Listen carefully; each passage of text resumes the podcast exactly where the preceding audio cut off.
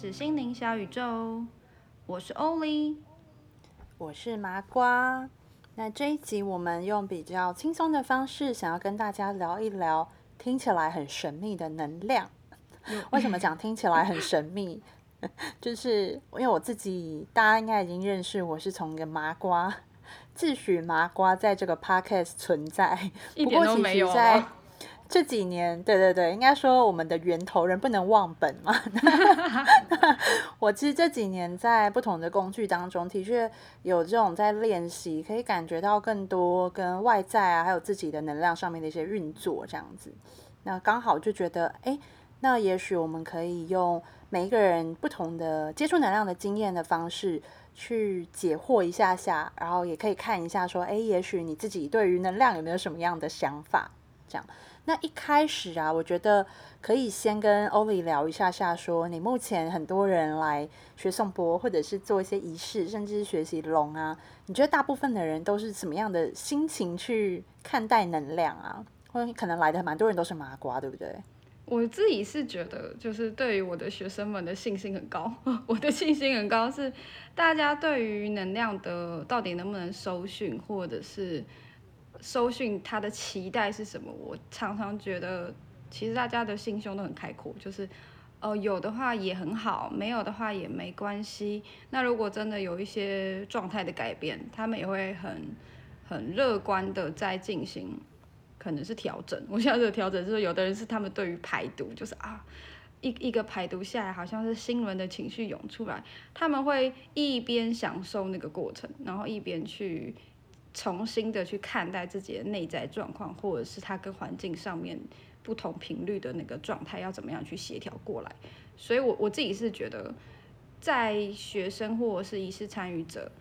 他们在感觉能量的那个心跟观念都还蛮不错的，就是采用一个开放的，然后随着身体的状态，或者是随着他的灵通力慢慢自己的打开，然后去接受一些。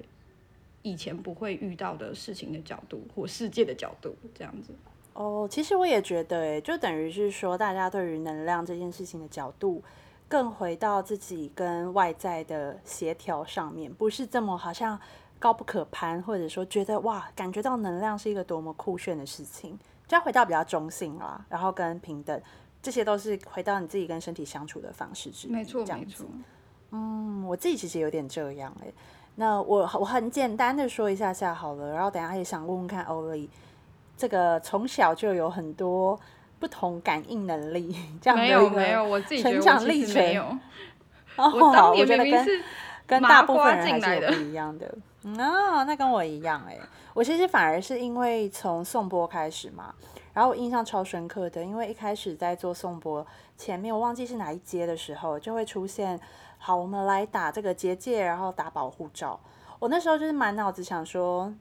我相信这个东西有，可是我没有那么相信我可以做这件事情。你你是觉得你打不出来，还是不需要？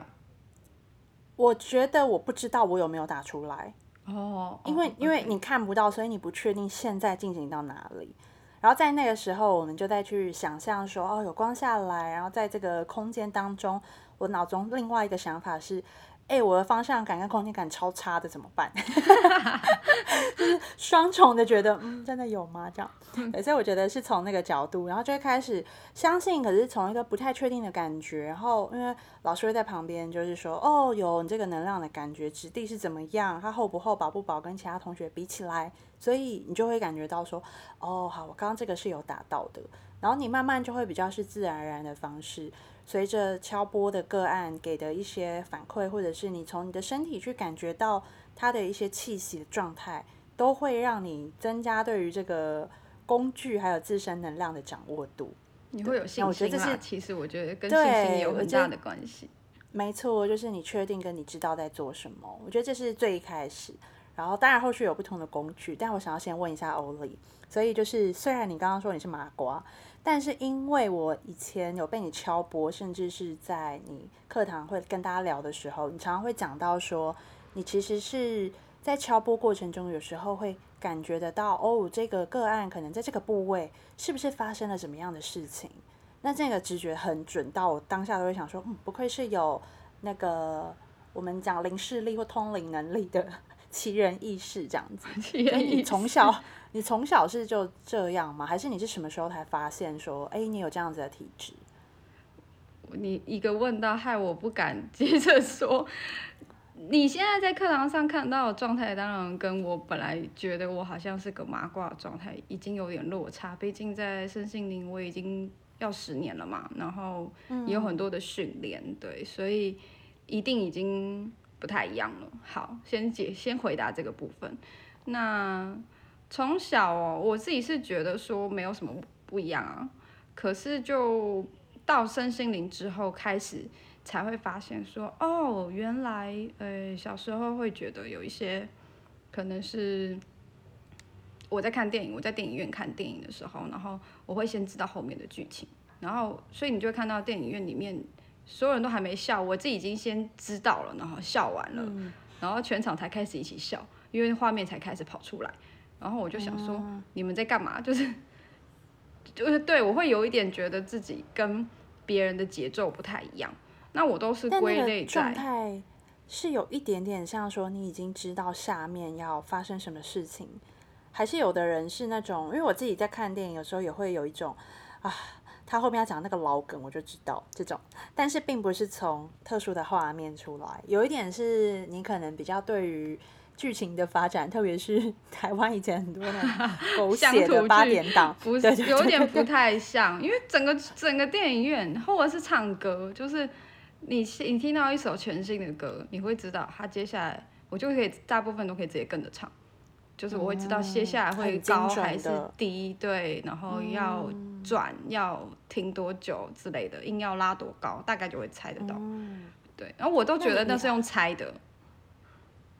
我只觉得我说我的推理能力比别人好，这样。感受性是在那边，你也无法回答的时候，就大家问你，你就说哦，就是感觉这样啊，就是在应该是敢猜出来是这样，这样。对，这样子去跟自己讲，也跟别人解释嘛，解释我没有那么怪啦，这样子。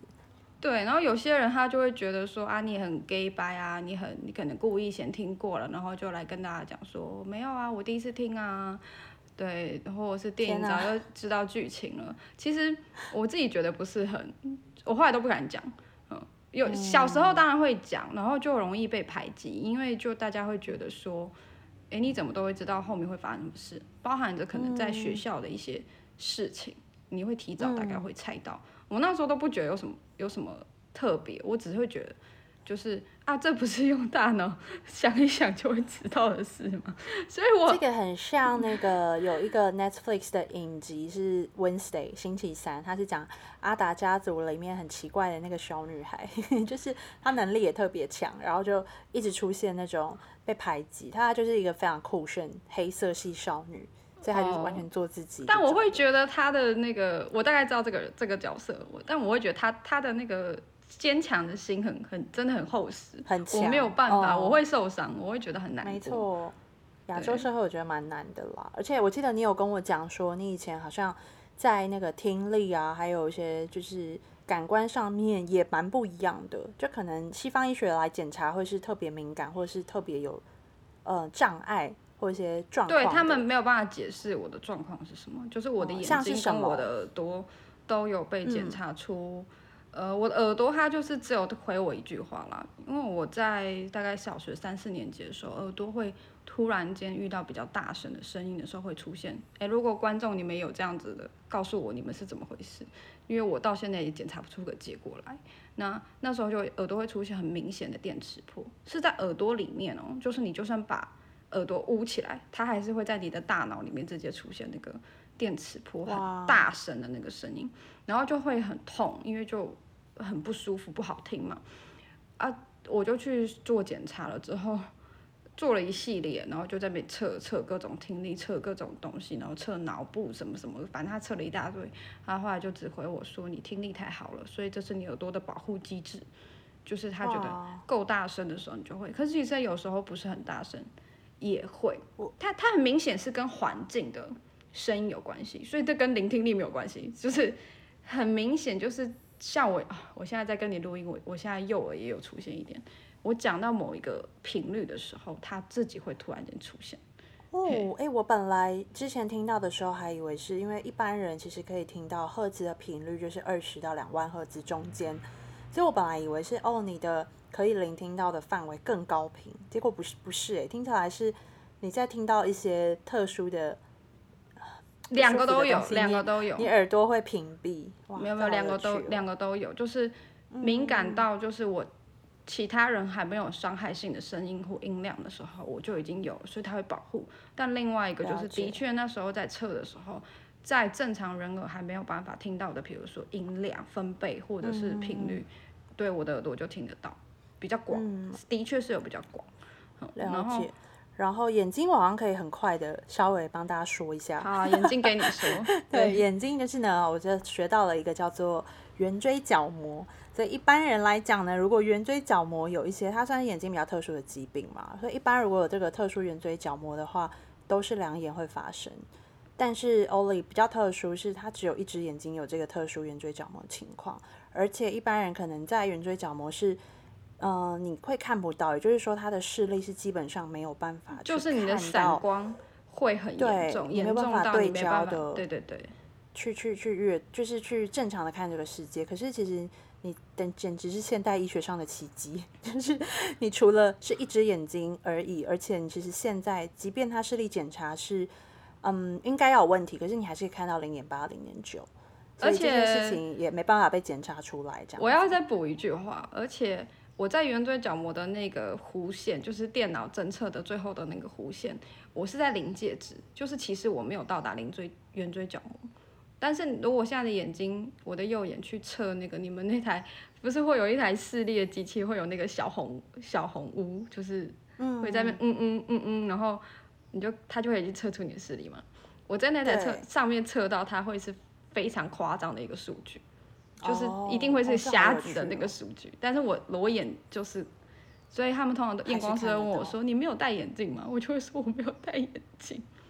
很有趣，而且就一只眼睛。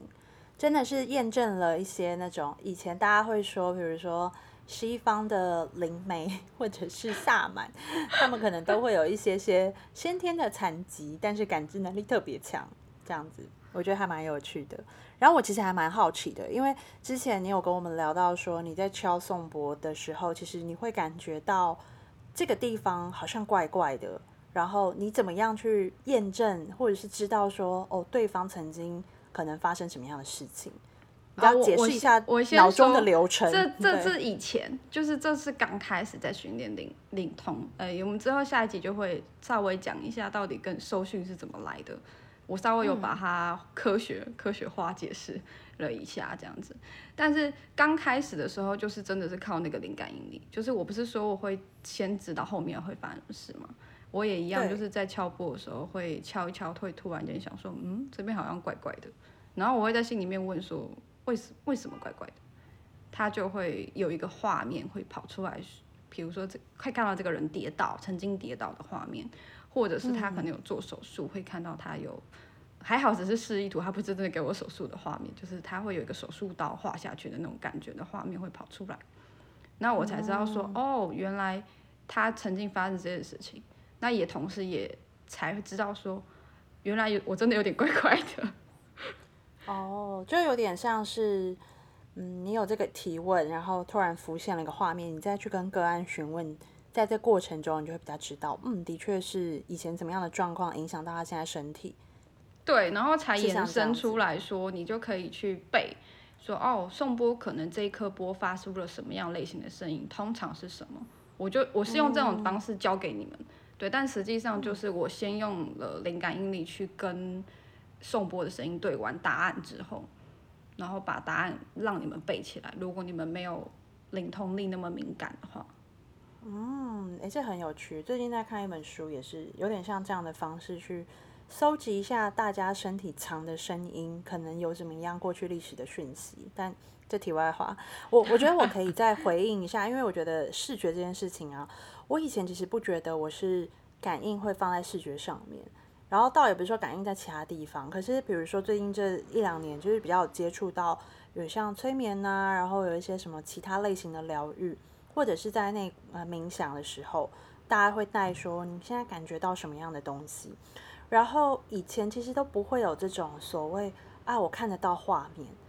我那时候听到这些东西，我都会觉得哇，大家的里面的这个跑马灯，或者是它的幻灯片是很清楚的。然后开始接触到不同工具之后，我就会大概知道每个人在讲说，哦，它就是突然浮现上来，你可能知道它有什么细节、什么温度、什么颜色。我就觉得，嗯，开始从以前真的很麻瓜，对于零视力哈比较不了解，现在因为不同的工具有才练习这一块，我觉得还蛮有趣的。对，所以我才会说，就是通常这种东西，它实际上是可以被练习。我我刚开始也不觉得我可以跟天使沟通。我以前就是立志，就是只是当那个呃看得到、摸得到什么水晶啊，或者是送波相关的领域的老师就好了。我觉得天使这件事不不在我的范围内。那你后来就是怎么样把它决定运用在工作当中，或决定不用 啊？这又要讲另外一个故事。反正我是被天使骗进去的。我报 我报那时候的那个课程的时候，是我只看到水晶，我一个天使的。字眼都没看到，然后我就眼睛也不能说闭着，我张开眼睛看过了，然后报到课堂上现场当天老师才说，来，我们今天要练习跟天使沟通哦。我想说，哈，什么？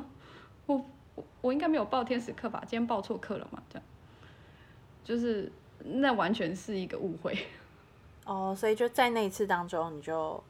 学会了，发现哦，原来我可以跟其他东西聊天。对，因为那个老师很喜欢